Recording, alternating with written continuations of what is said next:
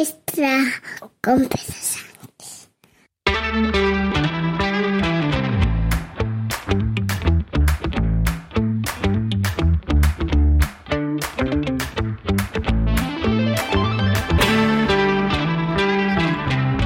Buenos días, es jueves 6 de julio de 2023, capítulo 1019 de un podcast sobre mis cosas que en el fondo son las tuyas. Y hoy quiero volver a los asuntos económicos de la economía doméstica.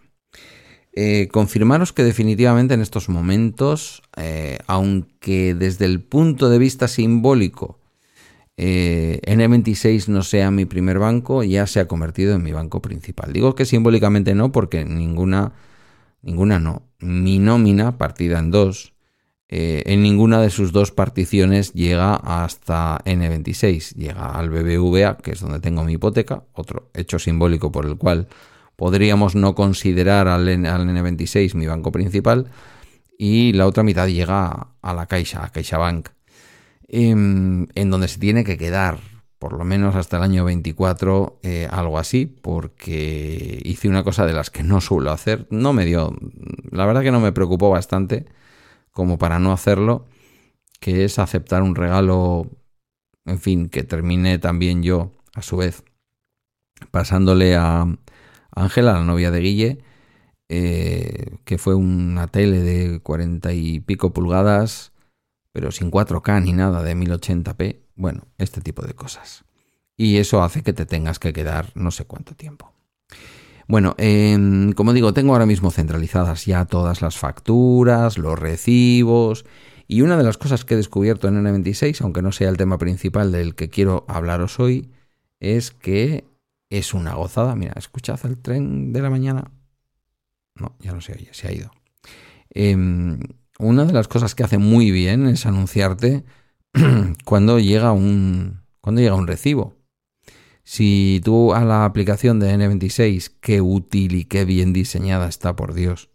Si tú a la aplicación de N26 le das eh, todos los permisos, lo que hace es llegarte una notificación push, que se queda como tú lo hayas determinado en tu Android o en tu, o en tu iPhone, y te dice que mm, en dos días se te va a cobrar tal recibo lo cual te da la tranquilidad de poder ir justo de pasta en la cuenta corriente, eh, teniendo, como os he explicado, muy a dedo, no a mano, a dedo, moviendo el dedito de una barrita a otra, e inmediatamente te dice cuánto dinero quieres pasar de la cuenta de ahorro a la cuenta corriente.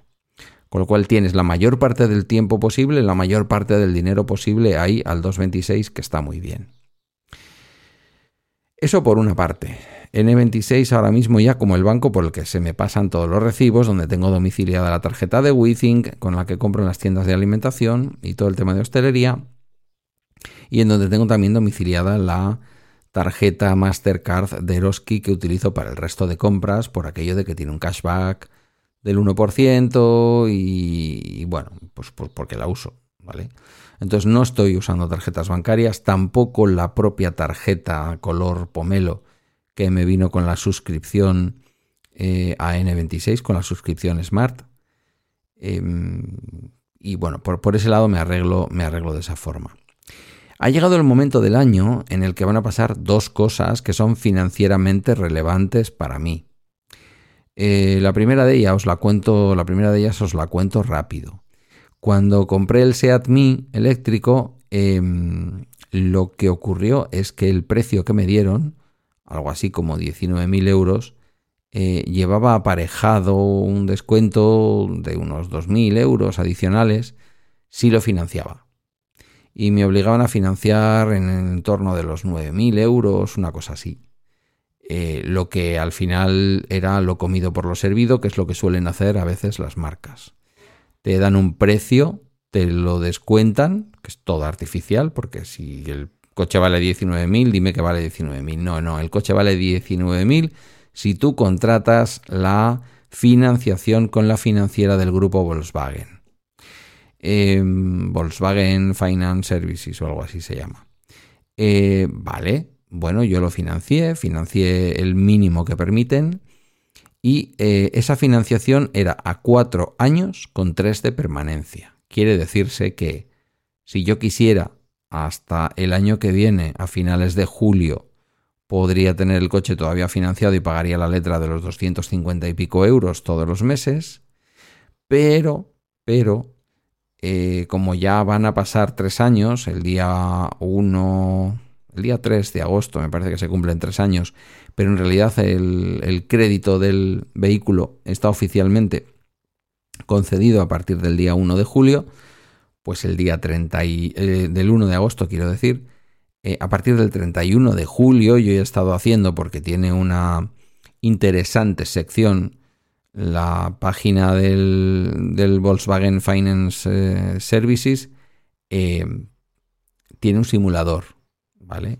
Si yo ahora simulo como que voy a pagar absolutamente todo lo que queda, voy a hacer una amortización, claramente se ve que devuelvo los 2.000 euros de descuento que me hicieron, ¿vale? Eh, que bueno, pues eso lo puedes llegar a hacer, pierdes la mm, pierdes eh, lo que te dieron y ya está, pero mm, ahora que me queda 20 mm, días para terminar con la permanencia, pues lógicamente no lo voy a hacer. Me espero al día 31, que es el primer día, el 31 de julio, el primer día en que me permite devolver la cantidad restante sin pedirme que devuelva la cantidad que me descontaron. Y por ahí quedan como, no sé, dos mil y pico euros, no llega a los tres mil. Y me los voy a quitar de encima, ¿vale? Y luego otro hecho financiero más importante y más regular en mi vida es el tema de las aportaciones a planes de pensiones. Sabéis que yo soy un defensor de lo público, defiendo la seguridad social pública, es decir, el sistema público de pensiones. No es que lo defienda, es que además de defenderlo es el sistema en el que estamos la mayoría aquí en España. ¿no? También veíamos las diferencias el viernes con Ernesto Acosta em, con respecto a Estados Unidos. Bueno, pues, em, eh, sin embargo, a pesar de ser un ferviente creyente en el sistema público de pensiones, siempre he deseado que me retengan, vamos, que me retengan, ¿no? Que pagar el máximo posible a la seguridad social.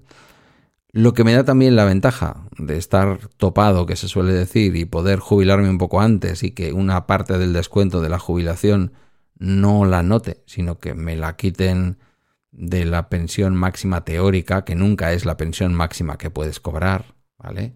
Si algún día queréis que expliquemos esto, eh, os lo explico, ¿vale? Ahora mismo así deprisa mm, me iría a los 20 minutos. Eh, pero básicamente es que a la hora de que la seguridad social te dice, ah, te estás prejubilando, te estás jubilando antes de los 65, porque a mí me toca a los 65, ¿vale?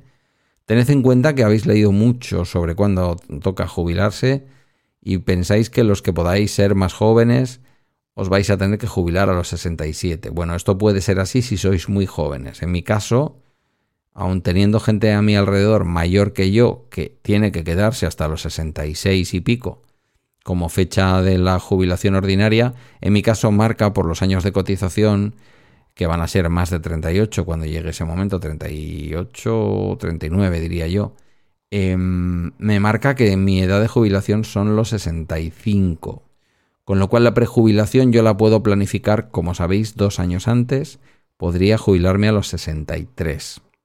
Lo haré a los 63 y tres meses más o menos, porque esos tres primeros meses están muy, muy castigados por la seguridad social si te adelantas. Y por tres meses más o menos el cambio en tu pensión es de un 10% menos o un 10% más. Pero el descuento fundamental por adelantar mi jubilación, a mí no me lo quitan de lo que es la pensión real, sino que me lo quitan de lo que sería una pensión máxima teórica. La pensión que saldría calculando mi base de cotización, que está por encima de lo que realmente se puede llegar a cobrar como pensión. Con lo cual, al descontarme, me descuentan, insisto, de una zona en la que yo en cualquier caso no voy a cobrar. Y luego tocan un poquito de lo que yo voy a cobrar, pero tan poquito, tan poquito, que realmente yo no me voy a quedar en mi trabajo más allá de los 63 años y tres meses. Y si llegamos al acuerdo al que queremos llegar, posiblemente un año antes yo ya esté en casa. Esa es un poco mi planificación. Para todo eso yo me estoy pagando también un plan de pensiones. Bueno, de hecho son ahora mismo cinco planes de pensiones distintos. No, no, no, no os echéis las campanas al vuelo, que hay un par de ellos que tienen el dinero principal, están en el BBVA, pero los otros tres pues son nada, pequeñas semillitas ahí. Bueno, son cuatro también, porque hay un plan de pensiones público, eh, bueno, público, privado, pero de administración pública de la etapa en que estuve trabajando en Zumárraga que me convino abrir porque el ayuntamiento ponía en el plan de pensiones un tope de dinero si yo ponía ese mismo tope de dinero. Entonces duplicaba el dinero, evidentemente. Un, salario indirecto que si yo no hubiera abierto aquel plan de pensiones, el ayuntamiento no hubiera hecho las aportaciones. Bueno, explicada un poco cómo está toda mi ingeniería en el tema de pensiones, de planes de pensiones privados, lo que os iba a decir es que, eh, como la última vez que hablé de esto hubo eh, quien no entendió lo que yo estaba contando, me quedé un poco con la mosca tras la oreja.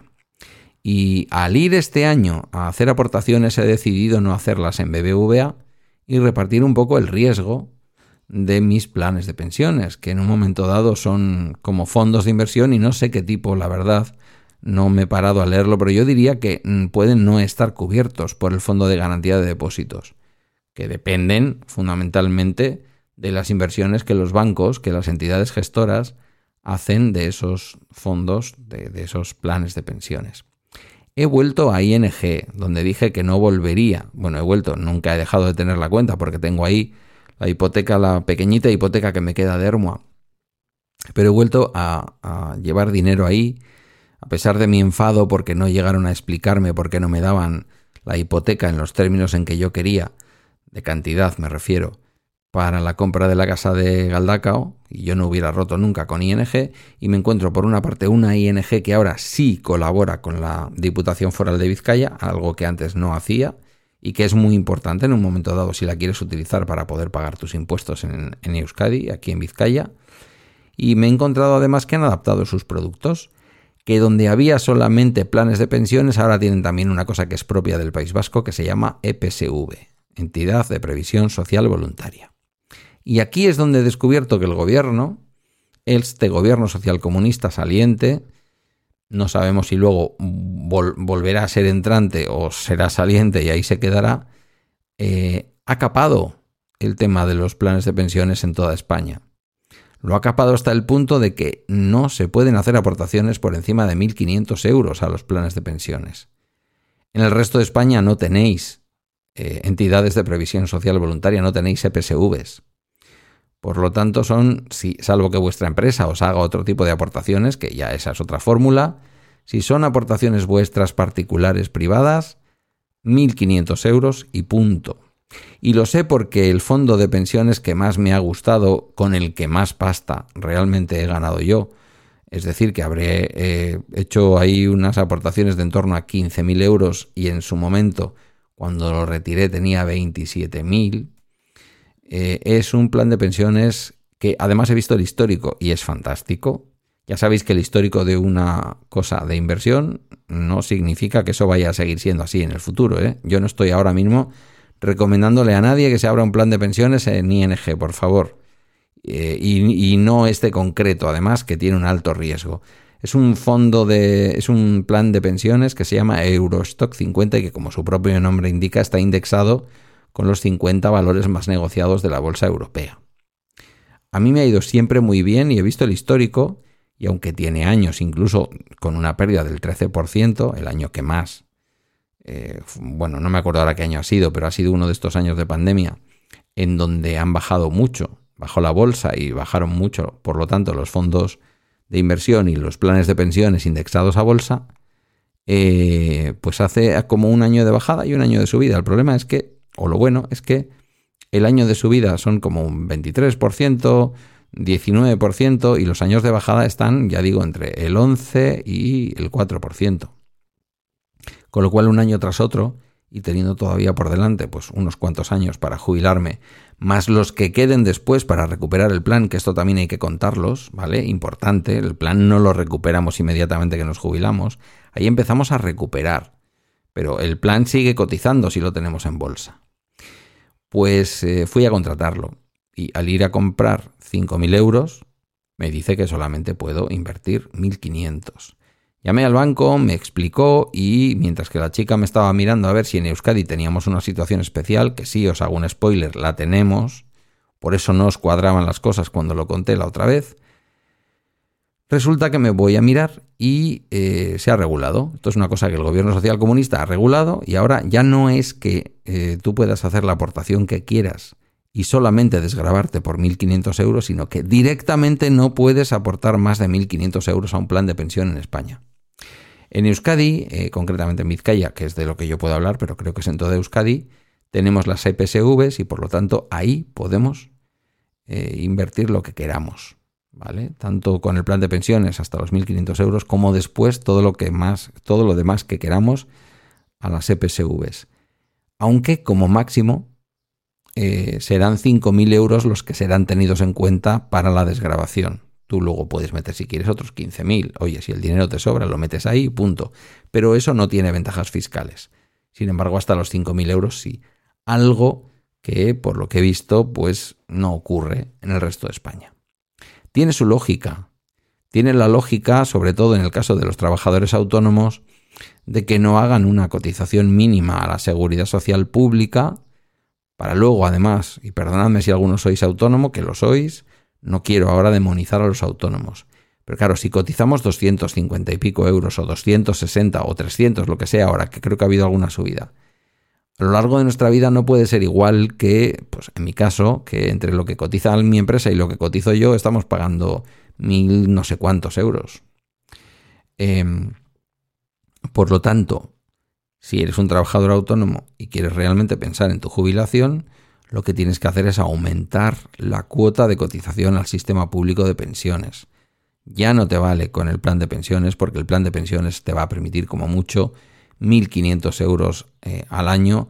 Esos son 15.000 en 10 años y en una vida ah, laboral de, de 30 o 35 o 40 años, pues eh, te vas a ir, a, sí, no es una cantidad menor, 60.000 euros pero con eso, si tienes una pensión muy pequeñita, mm, lo vas a pasar chungo. Lo vas a pasar chungo. No sé si es el origen de que hayan limitado tanto las aportaciones los fondos de pensiones, pero me ha, me ha llamado muchísimo la atención. Es por eso que los bancos ahora están casi todos, ING está en ello también, y el BBVA, intentando captar los fondos de pensiones que tú ya tienes en otros bancos, porque ahí sí que no hay limitación, tú lo mueves de un lado a otro y no pasa nada. ING tiene ahora la oferta de que si mueves el plan de pensiones a ING, te dan un 1,5%, pero prácticamente esto en algún momento del año lo tienen todos los bancos. No va a ser mi caso, porque yo en su momento ya recibí una, un premio, vamos a decir, del BBVA por llevar los fondos de pensiones que tenía en ING a BBVA, y lógicamente pues tengo por ahí como 60 meses de permanencia y no los puedo mover. Pero en su momento pues no lo sé, porque es verdad que tanto los fondos de pensiones como las EPSVs en, en ING las gestiona Renta 4, una empresa de gestión de este tipo de fondos, y a mí la verdad es que me han parecido siempre unos muy buenos gestores, aunque de eso hay en todas partes y en un momento dado mm, malos comportamientos de la bolsa también hay en todas partes. Que me he vuelto a ING y que la aportación de este año, mm, que no ha sido de 5.000 euros porque yo tenía un, exceso de aportación del año pasado y Hacienda te deja recuperarlo el año que viene como si lo hubieras aportado en este, ¿vale? Te suma la aportación más las aportaciones eh, excesivas, digamos, de años anteriores. Eso me llevará al final a sumar 5.000 euros y aprovechar al máximo la desgrabación fiscal por aportación a plan de pensiones, en este caso también a EPSVs. Bueno, episodio más denso hoy sobre el asunto financiero. Mm, hay que pensar en el futuro, sobre todo aportando a la seguridad social, pero ya cuando estás aportando todo lo que puedes aportar, pues oye, mira, si te sirve, hay gente muy crítica con los planes de pensiones y los eh, fondos de los, eh, las EPSVs, las entidades de previsión social voluntaria aquí en Euskadi. Quiero decir que esto solo es una opinión y yo no soy ningún experto. Pero hay gente muy crítica con esto. Ahora, si tienes una X cantidad de dinero para ahorrar y a una edad de 55 años, a mí me parece razonable quizás con menos riesgo del que yo tengo ahora mismo, que tengo una exposición a bolsa altísima, pero me parece que, bueno, prepararte tu jubilación invirtiendo el dinero de esa forma, eh, pues es una forma razonable, al menos razonable. Hasta aquí el Bala Extra de hoy. Agradezco tus comentarios o mensajes en la comunidad de Telegram y a través de balaextra.com, cómo ahorras, cómo te gusta, los fondos de pensiones, cómo va todo este rollo en tu vida. Ahí en balaextra.com tienes mis redes y mis medios de contacto. Mañana, si no falla nada, episodio especial con otro de vuestros mm, podcasters favoritos, que no es otro que eh, Félix Riaño, desde la ciudad de Bogotá, locutor co. Hablaremos de muchas cositas, ¿vale? Gracias por tu escucha de hoy jueves y hasta mañana viernes. Y mañana es 7 de julio, así que viva San Fermín, Gora San Fermín.